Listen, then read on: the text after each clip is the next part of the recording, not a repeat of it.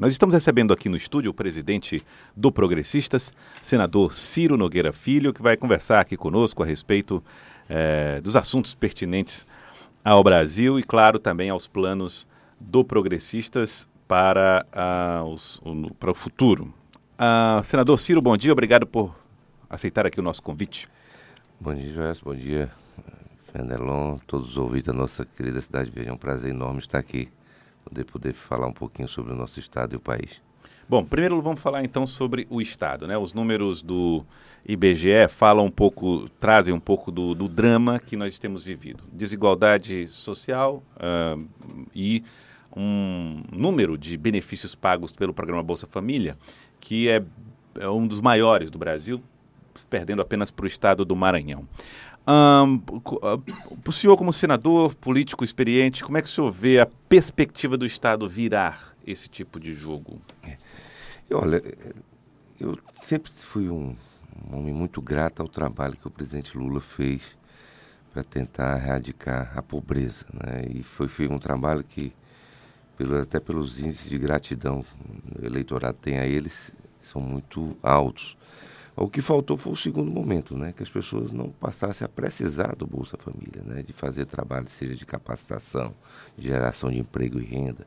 Esse foi o desafio que é, nós não fomos capazes, e isso eu me incluo como homem público, como um responsável, né? Eu já sou deputado e senador há muito tempo. E o quadro político do Piauí não foi capaz de dar essa virada. Né? Uhum. O senhor diria que falta um projeto objetivo de transformação econômica? Não é só no Estado, porque isso não é um projeto só de, de um governo estadual. Isso é um projeto de país, que, de, de, o governo federal, é, os governos estaduais, dos municípios, é pensar um pouco a, além do, do, do, do, fim de seu mandato. Né? É, porque as pessoas pensam, como gestores públicos, esse é o grande problema, pensou até o final do seu mandato. Nós temos que começar a pensar um pouco além, né? Isso não é responsabilidade só do governador, do prefeito, mas é, é um, isso aí tem que ser da sociedade, do empresariado, das universidades. E nós fazemos um, realmente um projeto de Estado, né? um projeto de país, em que nós não fomos capazes, é, iniciamos com esse volume de recursos que é fundamental para essas pessoas, né? mais de 30% são dependentes do Bolsa Família, mas essas pessoas não podem ficar eternamente dependentes desse tipo de programa. Nós temos que dar condições para que elas possam produzir, que possam gerar emprego e renda, é, que possam ter condições de subsistir sem apoio do Estado. Quando o senhor fala nessa necessidade do país pensar e diz que isso vai muito além dos homens, dos homens que ocupam cargos políticos, a gente tem sempre falado em pacto federativo. Isso normalmente remete aos entes públicos. O senhor diria que a gente precisa de algo mais, de um pacto social e político que una toda a sociedade? Não tenha dúvida. É, semana passada mesmo, é, nós tive, tive uma, uma, reunião com o Paulo Guedes de mais de duas horas. Nós discutimos justamente isso, né? Questão da reforma administrativa, questão da reforma tributária e principalmente o Pacto Federativo. E esse Pacto Federativo, sua grande dificuldade não é a distribuição de recursos, é a distribuição de atribuições. Né? Porque as pessoas é, vivem são nas cidades. Né? Por que, que eu me dedico tanto a, dar apoio aos prefeitos, né, aos municípios? Porque às vezes eu quero ser reconhecido como senador da cidade, porque as pessoas vivem na cidade. Eu acho muito mais é, pertinente um, um, gestor público de, de Bom Jesus, a Câmara, sua Câmara de Vereadores, os, a, os administradores, saber o que é, que é importante ser feito Bom Jesus do que um tecnocrata de Brasília ou um tecnocrata de Teresina. Né? Então, isso é todo. É, nós criamos monstros administrativos, seja no governo do Estado, seja no governo federal, e nós tínhamos que ter essas pessoas trabalhando são os municípios, e nós não vemos isso. Uhum. Né? Você vê perspectiva para isso se, se mexer? Eu acho que sim, eu acho que sim. Tem, nós temos que iniciar esse debate. Não é um debate a curto prazo, né? é um debate mais a médio prazo, para que a gente possa. Eu acho difícil isso acontecer é, no meio de um governo. Né? Como é que você tira os recursos no meio do jogo? Né? Então nós temos que ter uma coisa mais a, a médio e longo prazo a, do, do, dos efeitos dessa situação.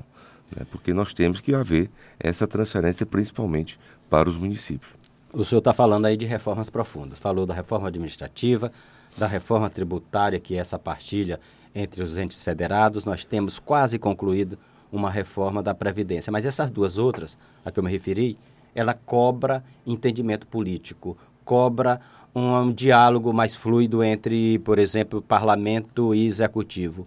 Está difícil disso acontecer? Olha, nós temos um governo muito instável, né? Um governo que não foi capaz de criar uma base aliada, né?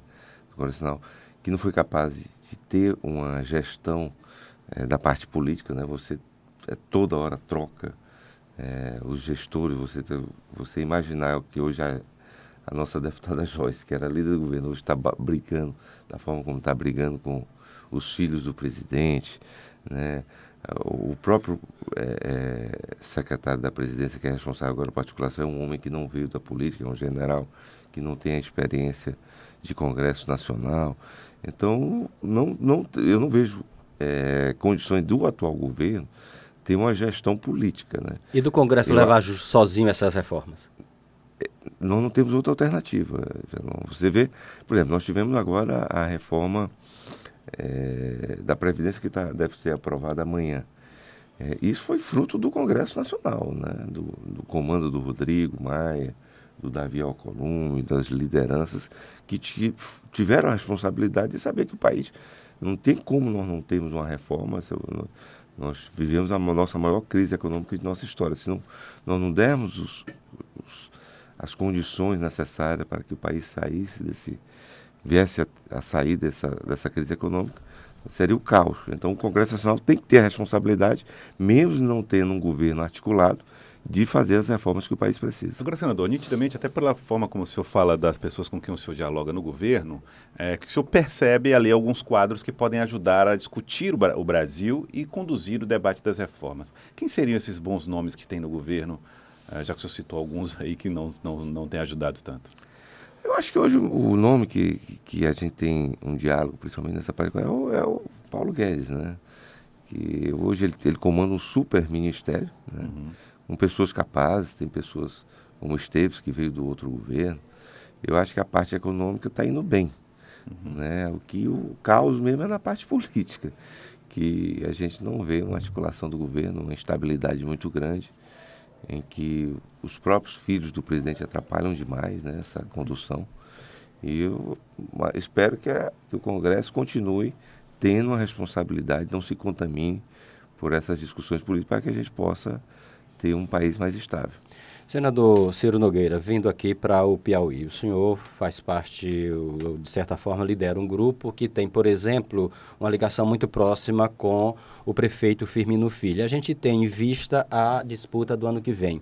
O prefeito Firmino Filho está discutindo uh, o nome a ser apresentado. Como é que o senhor vê essa indefinição de um nome que represente esse grupo, levando em conta a disputa da Prefeitura de Teresina o ano que vem? O senhor acha que está demorando muito? De forma nenhuma, até porque não, eu não encaro, viu, Fernando, como indefinição, que foi programado. Né? É, o prefeito, desde o início, disse que é o momento de escolha do seu candidato, até porque não tem nenhum candidato hoje que seria é, já, já o, o sucessor natural. Essa escolha aconteceria no próximo ano, em janeiro, fevereiro, fruto de entendimentos políticos, mas principalmente fruto de pesquisas com a população, para saber quem são o perfil do candidato ideal para continuar um projeto. Não é um candidato novo, tem que ser um candidato que, que possa é, vir com espírito de renovação, mas ao mesmo tempo que dê continuidade, a, do meu ponto de vista, a melhor gestão da história é, administrativa desse, da, da, da nossa capital. Eu fico muito orgulhoso de ter sido um dos responsáveis para que isso ocorresse. E eu confio plenamente na capacidade do prefeito. Ninguém sabe mais ganhar uma eleição na capital do que o nosso prefeito Firmino Filho. Até porque, pelas pesquisas que nós temos, 50% do eleitorado tendem a apoiar o candidato do prefeito. Então é muita força política, o maior eleitor.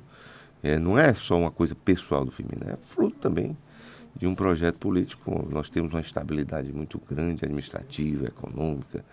É, a capital tem sido tem uma gestão exemplar e a gente espera que isso continue no próximo ano. Bom, definir um nome talvez seja é, cedo para alguns, mas alguns partidos já fizeram isso, né?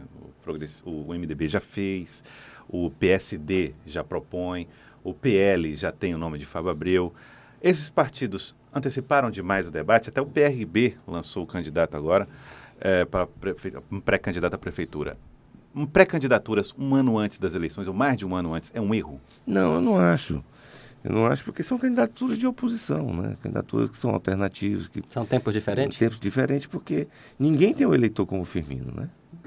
Então, é, não, nós não temos nenhum, é, é, nenhum nome que possa ser apresentado né, de nenhum partido que tenha a força política do prefeito de transferência de votos. Uhum. Então, eles têm que começar cedo.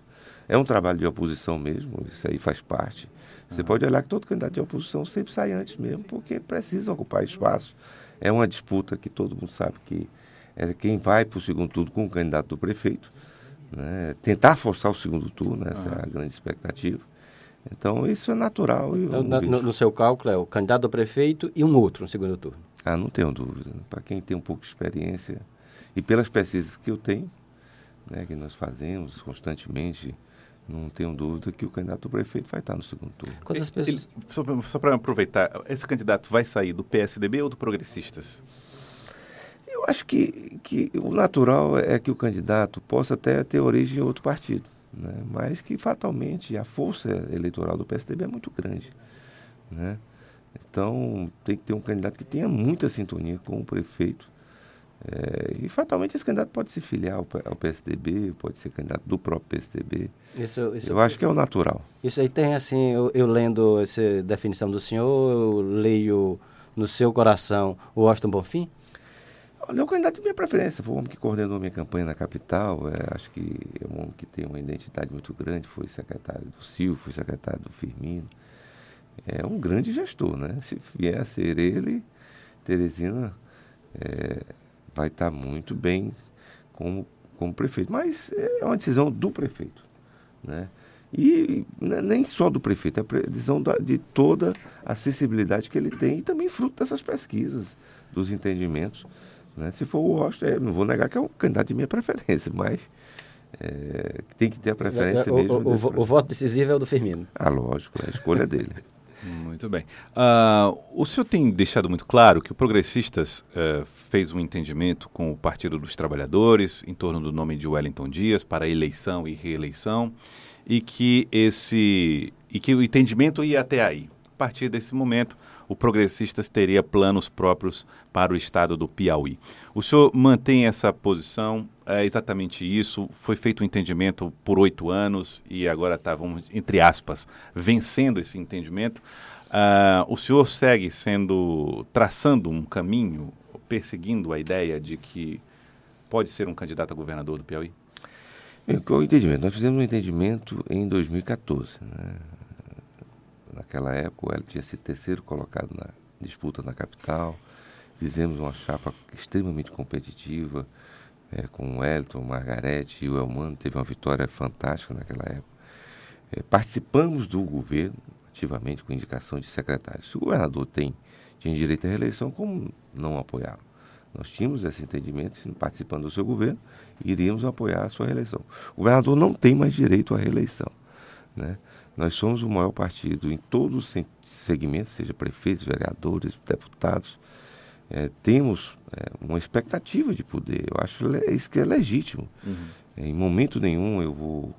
É, às vezes tenho a expectativa de ter o apoio do PT, porque nós o apoiamos, mas não vou é, cobrar isso. Né?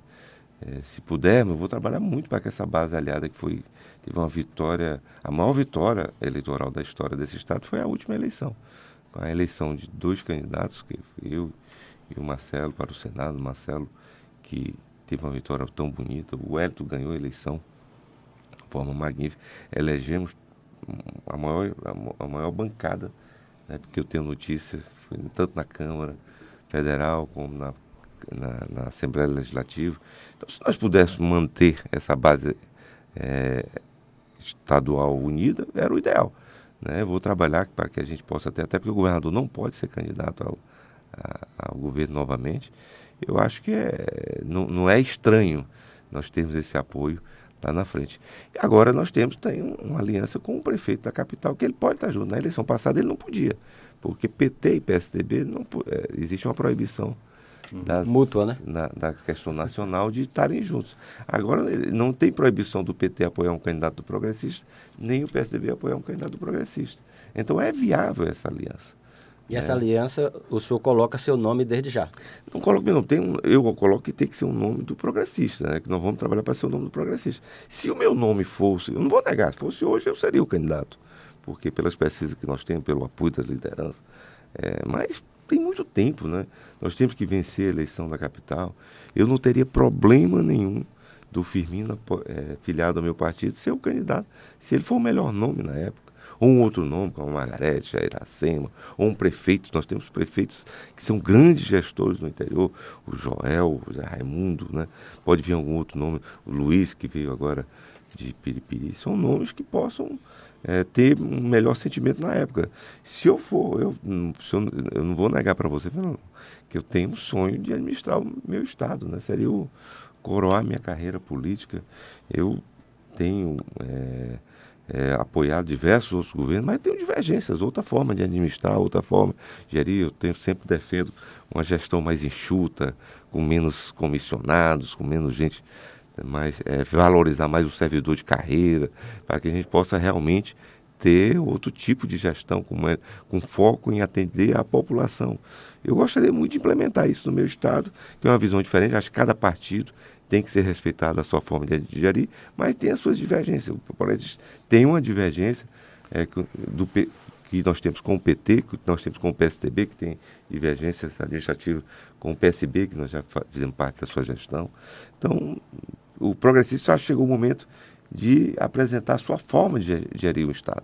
E é essa a nossa expectativa que eu vou trabalhar para que isso ocorra nas eleições de 2022, mas antes temos as eleições de 2020. Muito bem. Quero agradecer ao senhor, senador Ciro Nogueira, presidente do Progressistas. Muito obrigado pela participação aqui conosco. Eu que agradeço, um grande abraço, espero ter outra oportunidade de poder conversar um pouquinho com vocês. Muito obrigado